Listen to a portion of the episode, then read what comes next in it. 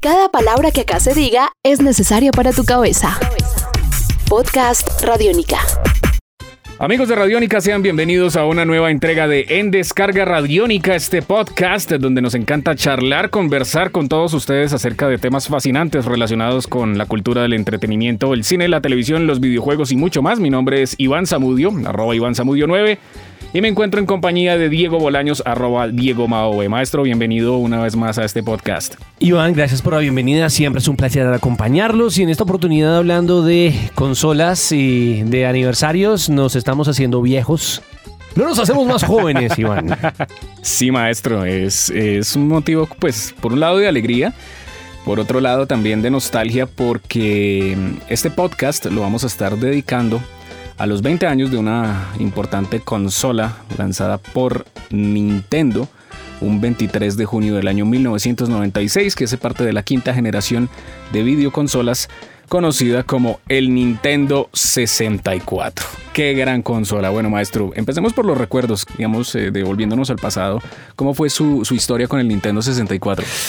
El Nintendo 64 empezó siendo un gran rumor, la búsqueda de llevarnos a un nivel completamente diferente de videojuegos, la promesa de los polígonos, el 3D completamente desarrollados y una palabra que estaba ahí en el horizonte y decía Ultra. Y uno tenía el proyecto Ultra diciendo, Dios mío, ¿aquí qué va a pasar? Que ese era el, el codename del, del proyecto, ¿no? Imágenes, ¿no? Y era un codename que tenía también marca registrada. Recordemos que también Sí, tenía sí. arte y tenía todo. Y, y que tenía a Final Fantasy VII.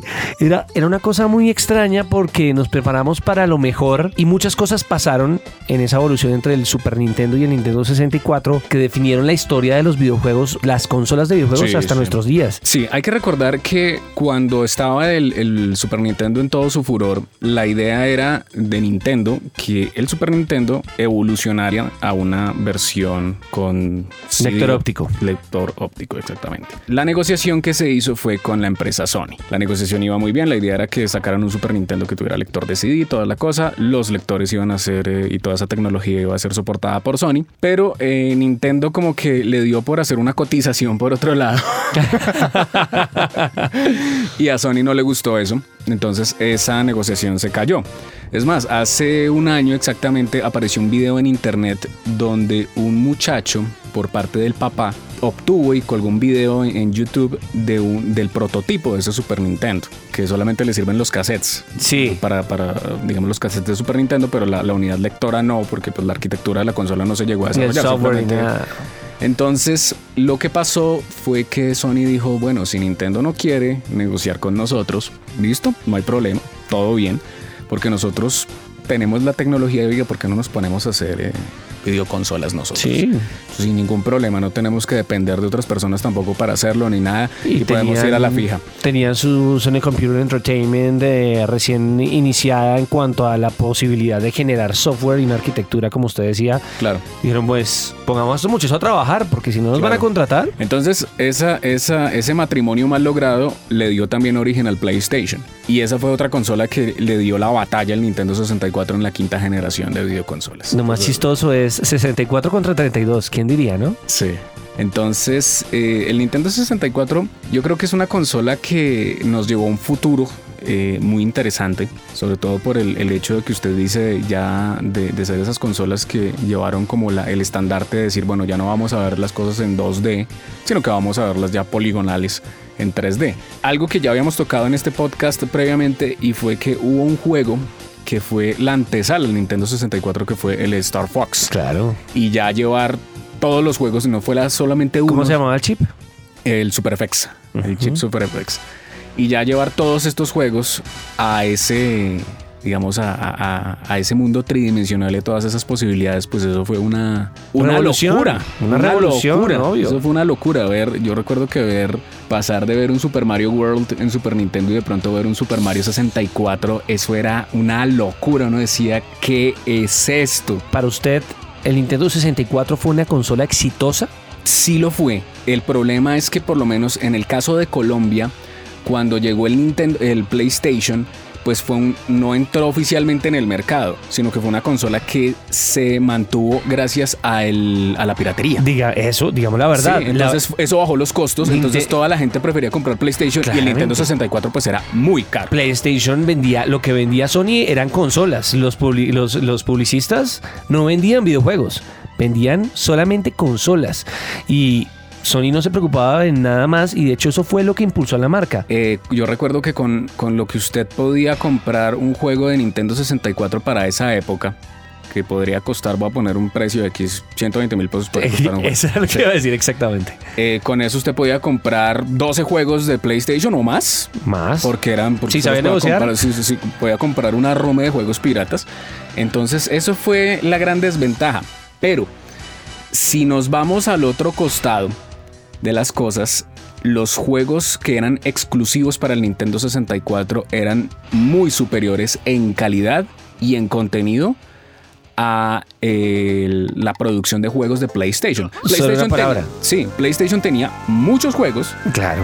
había unos que eran muy deficientes en calidad, había otros que eran también muy buenos, pero los de Nintendo 64, que eran poquitos, ese fue como su caballito de guerra. Entonces, Uno siempre va a recordar, digamos, bueno, Sony, lo- el golpe más grande, creo que más fuerte que pudo haber asestado a, a, a Nintendo fue quitarle el proyecto de Final Fantasy, eh, convertirlo en exclusivo Square, Squaresoft, en esa época todavía Squaresoft.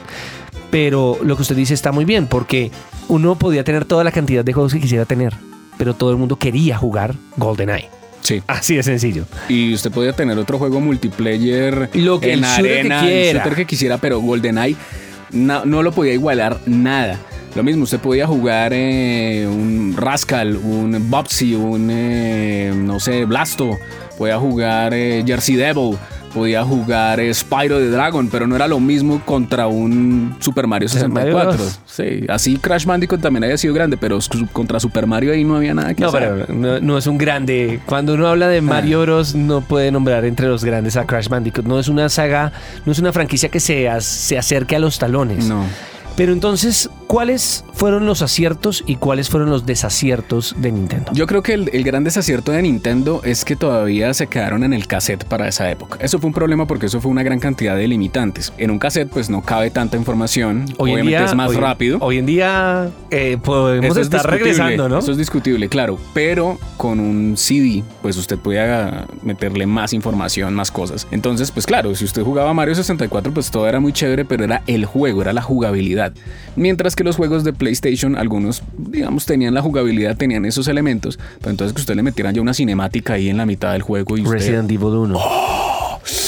Claro, eso le ayuda a construir, obviamente, Más voces. más voces, más, más narrativa, que usted tuviera mejor sonido, mejores gráficas.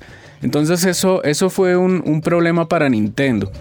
Yo creo que ese fue el gran, el gran problema, porque realmente, si usted se fija, eh, ellos daban la pelea por otro lado y la daban muy bien. Y tenía más procesador, además. Claro, entonces era, era, un- era una consola muy buena, digamos, una, con una arquitectura muy buena, muy interesante. Tenía sus limitantes de pronto para los otros desarrolladores de los juegos, pero digamos, los títulos de Nintendo eran tan buenos, eran tan bien logrados que daban la batalla. Y ahora encontrábamos como la otra parte, la, la parte estética, en la cual, pues listo, usted le vendían el, el- Nintendo 64. Ah, bueno, ¿usted quiere control rojo? ¿Quiere control verde? ¿Quiere control transparente? ¿Quiere el juego en edición especial con color amarillo? ¿Qué se aprendió del 64 que no se ejecutó bien en el GameCube y que sí funcionó en el Wii? Nintendo se dio cuenta que, que había cometido un error y ahí, ahí sí decidió irse en el campo del CD. Regresar a lo... Sí, ahí se metió en el campo de, de- de los discos, pero pues ya era tarde porque ya le estaban llevando una ventaja. Ante el problema con, que hubo con Sony, ellos dijeron, no, vamos a seguir con nosotros con los cassettes porque todavía se puede explotar. Y fue la última gran consola más poderosa que tuvo cassettes. Fue la última. Ya después, de ahí en adelante, PlayStation, aunque ya existían previamente consolas que ya utilizaban CD, Sí, unos tres modelos del Jaguar y todo esto. eh, esa, esa fue la última gran consola de cassette y PlayStation arrancó la historia con la primera gran consola de CD, la que realmente potenció esto y eso fue el, el paradigma de muchas cosas hasta hoy. Y hoy curiosamente vemos que listo, los cassettes ya son de los retro. Los CDs próximamente también van a llegar a, ser de los retro. Entonces estamos viendo que siempre van a haber eh, cambios en este tipo de, de, situaciones, pero vemos que es una evolución constante y que los videojuegos siempre se mantienen de una u otra manera, sea la plataforma en la que sea, sea la forma en la que sea. Este es un podcast Radiónica. Descárgalo en radiónica.rocks. Podcast Radiónica.